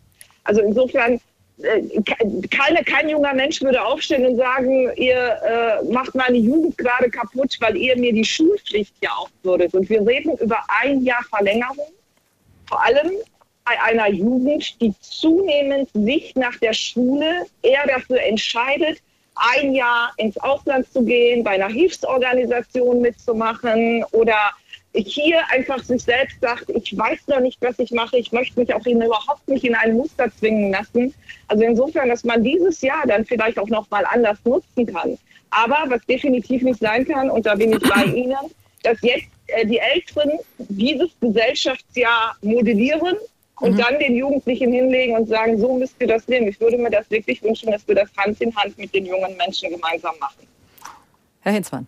Ja, also auch, auch da muss ich teilweise widersprechen. Also ich kenne das aus meinem eigenen Umfeld. Ich komme eher aus einem Stadtteil in Hamburg, äh, wo ich würde sagen, durchschnittliches Einkommen ist, aber auch in einigen Bereichen Menschen leben mit einem sehr niedrigen Einkommen. Und da ist nicht die Frage, ob ich bald ins Ausland gehe, äh, sondern ist die Frage, wie schaffe ich es nach der Schule, eine Anbindung zu haben, um Geld zu verdienen. Und äh, ich glaube, dass dieses Bild äh, entspricht sozusagen den Menschen, die äh, nach dem Studium dann äh, äh, nach, dem, nach der Schule dann ins Studium gehen. Ähm, und selbst da äh, gibt es viele, ähm, wo, wo diese Gedanken ja keine, keine Rolle spielen. Und ich glaube auch, ähm, es ging eben so ein bisschen um die Begeisterung für soziale Berufe, um die zu wecken. Ähm, ich glaube, man muss sehen, was, in welcher Situation sind wir im Moment in vielen Bereichen. Ähm, wir haben Fachkräftemangel, ähm, wir haben ähm, niedrige Löhne gerade im Moment sind ja ist ja auch wieder Tarifstreik ähm, und ich glaube nicht, dass junge Menschen jetzt im Moment begeistert werden, wenn die in diese Bereiche kommen. Ähm, zudem muss, müssen in diesem Bereich ja noch Personal abgesondert werden, die sich dann auch um diese Menschen kümmern, also vor Ort und ich sag mal so umso komplexer die Aufgabe auch im Krankenhaus, ähm, umso weniger kann ich am Anfang dort leisten. Also das sind schon viele Punkte, ähm, glaube ich, die man äh, die man dort fokussieren muss. Und ich glaube, in einer freiwilligen Struktur, wo sich die Anbieter auch überlegen können, brauche ich hier vor Ort Menschen? Also kann ich sozusagen denen eine Aufgabe geben, über ein Jahr eine Aufgabe geben, die sie adäquat erfüllen können Ich glaube, das, das ist ein äh, ganz, ganz wichtiger Punkt. Viel zentraler, so werden auch Bedarfe gedeckt. Ähm, und das über eine wilde Pflicht zu machen, ähm, halte ich halt für absolut schwierig. Okay, und das Thema Pflicht, das äh, brennt auch Herrn Schaal von der Helmut-Schmidt-Universität noch auf den Nägeln. Sie haben ja immer Ihr iPad offen oder Ihren äh, Tablet offen äh, und ähm, wollen uns was vom wissenschaftlichen Dienst nochmal, glaube ich, dazu beitragen. Sofort. Äh, zuvor aber eines. Ich bin, ich bezweifle, dass wir mit einer Dienstpflicht oder einem Dienstjahr soziale Probleme wie Ungleichheit, ökonomische Ungleichheit, Chancengleichheit, Ungleichheit tatsächlich lösen können. Und was wir gerade diskutieren, ist so, als wenn wir probieren quasi die eine institutionelle Lösung für ganz komplexe gesellschaftliche Probleme zu haben. Deshalb glaube ich, wir sollten die Lösung auf die Frage zuspitzen, was das Problem ist. Ja? Und das Problem ist, das wurde vorhin schon gesagt, Erhöhung der gesellschaftlichen Resilienz. Punkt. Ja, wäre zumindest meine, mein Angebot. Können Sie das noch mal ein bisschen genauer beschreiben? Das heißt, wie können wir die Gesellschaft so aufstellen, dass sie, nachdem sie irgendwie angegriffen wird, ja, sei es, dass wir irgendwie einen Ölpreisschock haben oder einen Energiepreisschock oder tatsächlich kinetisch angegriffen werden, dafür wieder zurück zum Funktionieren kommen. Ja, dass es vielleicht irgendwie einen Angriff gibt, bei dem Desinformation rausgeschickt wird. 50 Prozent der Leute glauben es, vertrauen der Regierung nicht mehr. Wie kommt man dann wieder in ein normales Funktionieren zurück? Ja, sozusagen die Kraft wieder dort dorthin zu kommen, wo wir zuvor im normalen Funktionieren waren. Und dafür muss man halt wissen, wo sind wir angreifbar, wie kann ich darauf reagieren. Das wurde ja vorhin auch gesagt, das kann man so als Resilienz bezeichnen. Und wenn jetzt die Antwort lautet, wir haben ein sozusagen freiwilliges soziales Jahr oder Dienstjahr, wie auch immer, und machen dafür eine Verfassungsänderung, dann zitiere ich doch nochmal den, den wissenschaftlichen Dienst des, äh, des Bundestages. Der schreibt nämlich leider, auch eine Verfassungsänderung würde gegen das Verbot der Zwangsarbeit verstoßen. Ja? Äh, und Zwangsarbeit ist hier wie sozusagen wie Pflichtarbeit zu übersetzen. Auch eine Verfassungsänderung. Das heißt, wir können quasi mit dem Instrumentarium, das wir in Deutschland haben, einfaches Recht, Verfassungsrechtsänderung, nicht das durchsetzen, was auf dem CDU-Parteitag gewollt wird und was wir hier sozusagen auch teilweise haben wollen. Das heißt, wenn wir wirklich konstruktiv sein wollen, stellt sich die Frage, wie können wir erstens diese sozusagen freiwilligen Dienste attraktiver machen? Mhm. Und zweitens, wie können wir dafür sorgen, dass in einem Konfliktfall, also entweder im Spannungsfall oder wirklich im Konfliktfall, nicht quasi diese freiwilligen Dienste dann sozusagen alle ins Ausland gehen, wie wir vorhin gesagt haben, sondern da sind, um tatsächlich die Sicherheitssituation in Deutschland dann zu verbessern. Wie kann man dann quasi im Spannungsfall aus Freiwilligkeit sowas in diese Verpflichtung machen. Und dann sind wir, glaube ich, 50 Prozent des Weges für eine gute Lösung. Also das verfassungsrechtlich, das lassen wir jetzt einfach mal so stehen. Das kriegen wir heute Abend, glaube ich, nicht mehr äh, auseinander. Nee, nee, Entschuldigung, Entschuldigung, das kann ich so nicht stehen lassen. Das kann, man kann jetzt den wissenschaftlichen Dienst zitieren, aber keiner in der CDU hat von Zwangsarbeit gesprochen. Und das hm, Modell, nein. was wir, nein, nein, das nein, nein. Wichtig, das Modell, das Modell, was wir auch vorgeschlagen haben, ist Lichtjahre von der Zwangsarbeit entfernt, um das einfach mal zu unterstreichen, weil Zwangsarbeit würde ja bedeuten, ich picke mir die Jugendlichen raus und ich sage, du musst jetzt ein Jahr in der Einrichtung mhm. arbeiten. Das ist aber nicht das Modell der CDU. Mhm. Wir sagen ganz klar, ein Jahr, du suchst dir den Bereich aus und es wird vergütet. Ja. Und der Antrag geht noch viel weiter, indem man sagt, lass uns über Credit Points nachdenken, dass wenn du im Anschluss in dem Bereich wo du dieses Dienstjahr oder dieses Gesellschaftsjahr gemacht hast, studieren gehen möchtest, dass dir da etwas anerkannt wird. In Form von Rentenpunkten, vielleicht beispielsweise, wenn man sich für eine Ausbildung entscheidet. Mhm. Also insofern, das mit Zwangsarbeit zu vergleichen, ist wirklich an dieser Stelle absurd. Zwangsarbeit war das wörtliche Zitat aus dem, äh, aus dem Gutachten. Nicht von mir, nicht von mir. Ja? Das bezog sich auch nicht auf Sie, genau. Herr Schark, ja. Sondern auch auf dieses Gutachten. Ja, okay, gut, dann gut. haben wir sofort einen also, Konsens. dieses Wort, genau, wir lassen das äh, jetzt so stehen, aber wir haben verstanden, also es ist im Prinzip ja ein, man kann ja freiwillig wählen, wohin man geht. Ich, ähm, wir sind ja hier die Redezeit und unsere Zuhörer, Zuhörerinnen dürfen mitreden oder sollen unbedingt mitreden. Volker Lojak, hoffentlich spreche ich das richtig aus, aus Glinde, ist am Apparat. Ja. Hallo. Genau. Guten Abend. Sie haben das richtig ausgesprochen. Entschuldigung, ich bin ein bisschen erkältet. Die Initialfrage war eigentlich, ich will das auch kurz machen, was bewirkt eine ganze Liga von Diplomaten eigentlich auf der Welt noch, wenn ein einziger Mensch ist, die Welt aus den Angeln zu heben. Ich sage das aus dem Grunde, weil ich 60 Jahre alt bin und äh, Kranken- und Altenpfleger bin und mir die Frage stelle, warum ich damals Zivildienst gemacht habe, wenn jetzt wieder darüber diskutiert wird, ob der Wehrdienst nochmals eingeführt werden soll. Die Vorrednerin sagte, äh, man müsse das freiwillig gestalten. Also wer Zivildienst, ich weiß nicht, wie man das heutzutage nennt, machen möchte oder Wehrdienst, der soll sich frei entscheiden, ohne mhm. diese Zwangsrekrutierung vor Gericht. Und ja, mehr habe ich eigentlich nicht zu sagen. Also, das soll man freiwillig machen. Das, äh, glaube ich, da sind wir uns hier alle einig. Da gibt es, glaube ich, gar keinen Widerspruch. Ganz herzlichen Dank äh, für Ihren und äh, gute Besserung. Ja, danke. Schönen Abend. Hensmann? Ja, wir haben eben ja auch über das Pflichtjahr schon wieder gesprochen und ich glaube, äh, wenn wir über Anreize reden, also man könnte es ja perfekt kombinieren. Man könnte sagen, man hat äh, einen Freiwilligendienst äh, mit sehr, sehr vielen guten Anreizen. Also genau das, was Sie in Ihrem CDU-Antrag haben, Frau Güllern, genau das könnte man im jetzigen System schon integrieren. Also die Ideen liegen ja auf dem Tisch und da muss man nur mit den ganz zum Beispiel mit den verschiedenen äh, Jugendverbänden mal ins Gespräch gehen. Also der, den ganzen Landesjugendringen und auf Bundesebene. Die Ideen sind alle da und alle fordern eins. Also das kann man ganz, ich glaube, ich kenne wenig Jugendverbände, ähm, ich kann anfangen bei der evangelischen Jugend, der DGB-Jugend bis zur THW-Jugend, die ja in diesen Landesjugendringen drin sind alle distanzieren sich davon, von ihrem Vorschlag ähm, und sagen eher, wir brauchen einfach einen freiwilligen Dienst, der attraktiv ist für alle Schichten der Gesellschaft, alle Menschen ähm, so stark wie möglich erreicht und auf der anderen Seite, indem man auch gute Werbung schafft ähm, in Schulen, in, ähm, in Jugendeinrichtungen und dort die Menschen direkt abholt. Frau Güler? Ja.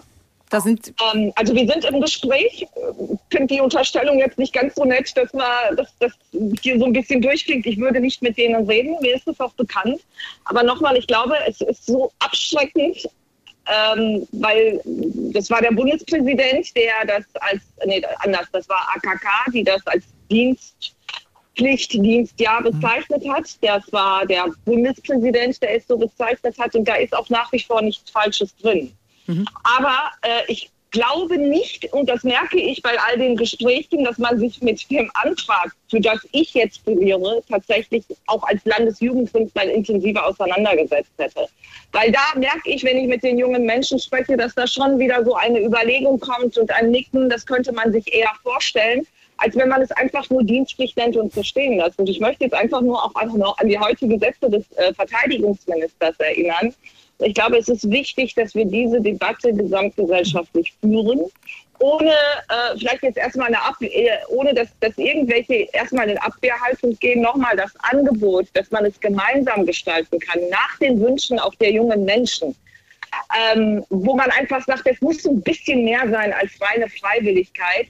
Äh, und das jetzt im Keim ersticken zu wollen, indem man sagt, die mhm. wollen das alle nicht, das glaube ich einfach nicht. Und meine Erfahrung bei all den Gesprächen mit jungen Menschen ist einfach auch eine andere als die, die jetzt dargestellt wird. Mhm. Herr Schaal, aus Ihrer Sicht, äh, wie kann man diese Dienste attraktiver machen? Wie kann man noch vielleicht mehr Menschen erreichen? Was, Sie haben vorhin von Resilienz gesprochen und auch von Bedrohungslagen, mhm. die man vielleicht damit reinnehmen muss. Wie, wie, was haben Sie da konkret? Wenn wir vielleicht die letzte Viertelstunde dazu nutzen, vielleicht konkret zu überlegen, mhm was kann man denn tun, wenn jetzt nicht die Pflicht kommt? Dann ist ja. es die Freiwilligkeit, aber mehr Freiwilligkeit ja. ist ja wahrscheinlich das Ziel. Da, da bin ich tatsächlich dann doch näher an dem, an dem CDU-Antrag, als es sich vielleicht vorhin so angehört hat, ähm, weil der Unterschied ist nur, dass ich glaube, die Freiwilligkeit ist das, was wir verfassungsrechtlich brauchen und was wir vermutlich auch nur bekommen können. Aber das sollen die Verfassungsjuristen entscheiden. Ähm, dieses Anreizsystem finde ich total spannend. Ich hätte einen Vorschlag. Wir gucken zum Beispiel nach Polen. Polen will sein Heer vergrößern und zwar verdoppeln innerhalb von zehn Jahren. Sie sind dabei, das auch zu schaffen und zwar mit Anreizen, die so ähnlich sind wie die, die wir gerade diskutiert haben. Nämlich zum Beispiel, dass man, wenn man eine gewisse Zeit dabei war, danach einen niedrigeren NC hat, wenn man Medizin studieren will. Ja, das ist ein ganz manifestes Interesse, bei dem man dann auch bei denjenigen ankommt, Stichwort, wer studiert Medizin, ja, um die, die, das Heer dann auch für Personen zu öffnen, die ein stark akademisches Interesse haben, ja. Und diese Anreizstruktur dann so zu gestalten, dass man diese Heterogenität hat, auch in der Bundeswehr, die wir gerne haben wollen. Ja, das ist, glaube ich, das, äh, das ist die intelligente Aufgabe, die wir zu lösen haben. Mhm. Das ist aber eine schwierige, das ist ein dickes Brett, das man da bohren muss. Ja, das ist eine total schwierige Aufgabe. Aber ähm, wir haben es ja inzwischen gelernt, dass wir äh, in der Politik häufiger mit Anreizen arbeiten als mit sozusagen Zwang und Verboten. Ja, und ähm, weil auch diese Anreize dann stärker die intrinsische Motivation der Beteiligten erhöhen und über eine Streuung von Anreizen nach unterschiedlichen Diensten, also von Bundeswehr über THW, äh, Feuerwehr oder soziale, wie auch immer, ähm, könnte man natürlich dann auch eine quasi Zielgenauigkeit oder eine Komplementarität zwischen den Gruppen, die vielleicht fehlen, ja, wo wir eine Überrepräsentanz haben, die, die wir gerne reinbekommen würden, bringen. Ja, wie zum Beispiel NC für Medizinstudenten in der Bundeswehr oder so ähnlich, ja. Bloß mal ins Unreine gesprochen. Und ähm, da müsste man einfach überlegen, welche Dienste sind wie wichtig und welche Gruppen fehlen uns. Und dann bleibt immer noch das Problem, wie komme ich von der Freiwilligkeit zu so einer Verpflichtung im Konfliktfall. Aber vielleicht brauche ich dann gar nicht die Verpflichtung, weil ich so viele Freiwillige habe, dass sich das Problem dann irgendwie anders löst. Wir haben jetzt die Polen, Sie haben das polnische Beispiel, das war allerdings die Armee. Mhm. Das kann man jetzt ja vielleicht mal größer fassen zu sagen. Sind es tatsächlich, Herr Hinzmann, jetzt aus Ihrer Sicht für die Jungen gesprochen, wäre es eine Idee mit mehr Anreizen? Sie haben immer wieder das Geld angeführt, dass es tatsächlich ja für junge Menschen ein Problem ist, nach der Schule ähm, ja durchzukommen, sich zu finanzieren. Alles ist teuer. Wissen also, wir alle? Ich glaube, man muss unterscheiden zwischen dem äh, Freiwilligendienst und dem äh, aktuellen Freiwilligendienst bei der Bundeswehr, also dem sozialen. Weil natürlich spielt es beim Sozialen eine große Rolle, weil dort deutlich weniger Geld. Aktuell zum Beispiel bei der Bundeswehr, glaube ich, sind das 1000, 4500 Euro. Wenn ich jetzt zum Beispiel äh, im Wehrdienst im Heimatschutz, zum Heimatschutz gehe, und äh, das heißt, vielleicht spielt da äh, das Geld äh, gar nicht die, die zentrale Rolle, sondern dort vielleicht genau das, was eben genannt wurde, also eine Studienerleichterung, vielleicht auch die Möglichkeit, in eine Ausbildung, ähm, vielleicht an eine Ausbildung zu kommen. Mhm. Ähm, das heißt auch eine Anschlussverwendung zu haben. Mhm. Das, glaube ich, ist ein großes Thema. Ähm, und äh, natürlich äh, auch, auch die Frage, wo, wo werde ich eingesetzt? Also muss ich äh, dann die ganzen Monate woanders verbringen? Ähm, das sind alles Dinge, ähm, muss ich ins Ausland, das sind alles mhm. Dinge, ähm, wo man verschiedene Modelle auch anbieten kann. Ähm, und das sind auch Anreize durchaus, äh, die, die ich mir durchaus auch vorstellen kann, wo die Bundeswehr aber schon dran ist. Also es ist nicht so, dass es diese Modelle nicht gibt, sondern die Bundeswehr entwickelt gerade verschiedene Möglichkeiten, wo man dann guckt, ob man am Ende, ähm, gerade auch um die Reservisten zu stärken, darum geht's ja, ähm, dort am Ende auch äh, eine sozusagen äh, größere Truppe zusammenbekommt. Mhm. Frau Güler, ähm, jetzt nochmal an Sie die Frage. Sie haben jetzt gekämpft für Ihr Gesellschaftspflichtjahr. Die Freiwilligkeit, ist Ihnen das einfach zu wenig oder hätten Sie nicht die Hoffnung zu sagen, wenn wir gute Angebote machen, wenn wir äh, das auch bezahlen? Sie haben es vorhin ja gesagt, Mindestlohn war auch Ihre Idee, dass die jungen Menschen nicht freiwillig in diese Dienste gehen, egal jetzt ob die wären. Ja, am Ende wäre mir das tatsächlich zu wenig. Also es äh, ist überhaupt keine Frage, dass wir auch was, wenn wir jetzt beim Freiwilligendienst bleiben würden, da die Plätze erhöhen müssen. Das ist wichtig. Aber nochmal, meine Erfahrungen zeigen eigentlich, dass es vor allem ganz bestimmte Jugend, also Jugendliche aus ganz bestimmten sozialen Milieus sind, die sich für diese Freiwilligkeit entscheiden, ähm, weil sie einfach nicht, nicht nur wegen des Geldes oder weil sich die Familie das leisten kann, sondern weil, weil die Familie einfach oder die Jugendlichen viel informierter sind. Und ich glaube, dass wenn wir auch über eine Durchmischung sprechen, die einfach nur ein Nebeneffekt, meines Erachtens aber ein wichtiger Nebeneffekt so eines Gesellschaftsjahres sein könnte, ähm, dass das eher über das verpflichtende Modell geht, als auf reine Freiwilligkeit zu setzen. Okay, das Argument lassen wir stehen. Wir nehmen äh, Ralf Duske noch mit äh, hier in die Redezeit am Mittwochabend. Sie rufen aus Hannover an. Ist das richtig? Richtig. Hallo, Herr Duske. Was äh, möchten Sie gerne dazu beitragen? Welche Frage haben Sie oder welche Meinung haben Sie? Ja, ich bin auch schon ein älterer Jahrgang. Ich hatte die Wehrpflicht quasi im, ähm, in jungen Jahren, habe mich gegen die Waffe entschieden und bin aber trotzdem zur Marine gegangen und hatte die äh, Chance, letzten Endes viel zu lernen in der Bundeswehr. Und das war eigentlich etwas, was äh, mich fasziniert hat. Also, ich war in der EDV. Äh, ich habe viel gelernt damals, also der, ähm, im mhm. Rechenzentrum. Mehr darf ich nicht sagen. Ähm, ich möchte einfach Jugendliche ermutigen, ähm, auch mal zu gucken, wo sie ihren tatsächlichen Dienst in diesen Spannungsjahren äh, wirklich vollziehen können. Das bedeutet nicht immer ein Dienst an der Waffe, sondern das bedeutet, dass äh, man auch andere Möglichkeiten hat, in der Armee unserer Bundeswehr zu dienen. Mhm. Ich habe das damals als, also erstens mal wollte ich gar nicht hin, aber ich habe dann gesagt, okay, wenn ich dann hin muss, dann schenkt mir doch bitte eine, irgendwie eine, eine Stelle, die ich sinnvoll ausführen kann. Und ich habe da so viel gelernt, dass mein ganzes Berufsleben darauf abgefahren ist. Mhm. Und ich denke, dass wenn die Bundeswehr ihr Angebot weit fächert, und da bin ich jetzt weit weg von freiwilligen Jahren äh, und den ganzen Diskussionen, die hier heute Abend geführt worden sind, ähm, ich denke, wir haben in, in der Bundeswehr wirklich Defizite. Defizite nicht nur in den Waffen, äh, sondern auch in den äh, Personaldiskussionen, die wir führen müssen. Und wir sind in einer Bedrohungslage. Mhm. Das hatten wir über lange Zeit nicht. Mhm. Und wir müssen einfach nüchtern mal bekennen, wenn wir nicht von der USA und den Verbündeten äh, aus der NATO gehalten werden, dann würden wir Mhm. überrannt werden. Und Okay. das ist, glaube ich, etwas, was wir uns auch vor Augen führen müssen. Und damit endet meine Frage, also beziehungsweise mein Beitrag. Und die Frage in die Runde ist, wie beurteilt eigentlich die Politik das? Mhm.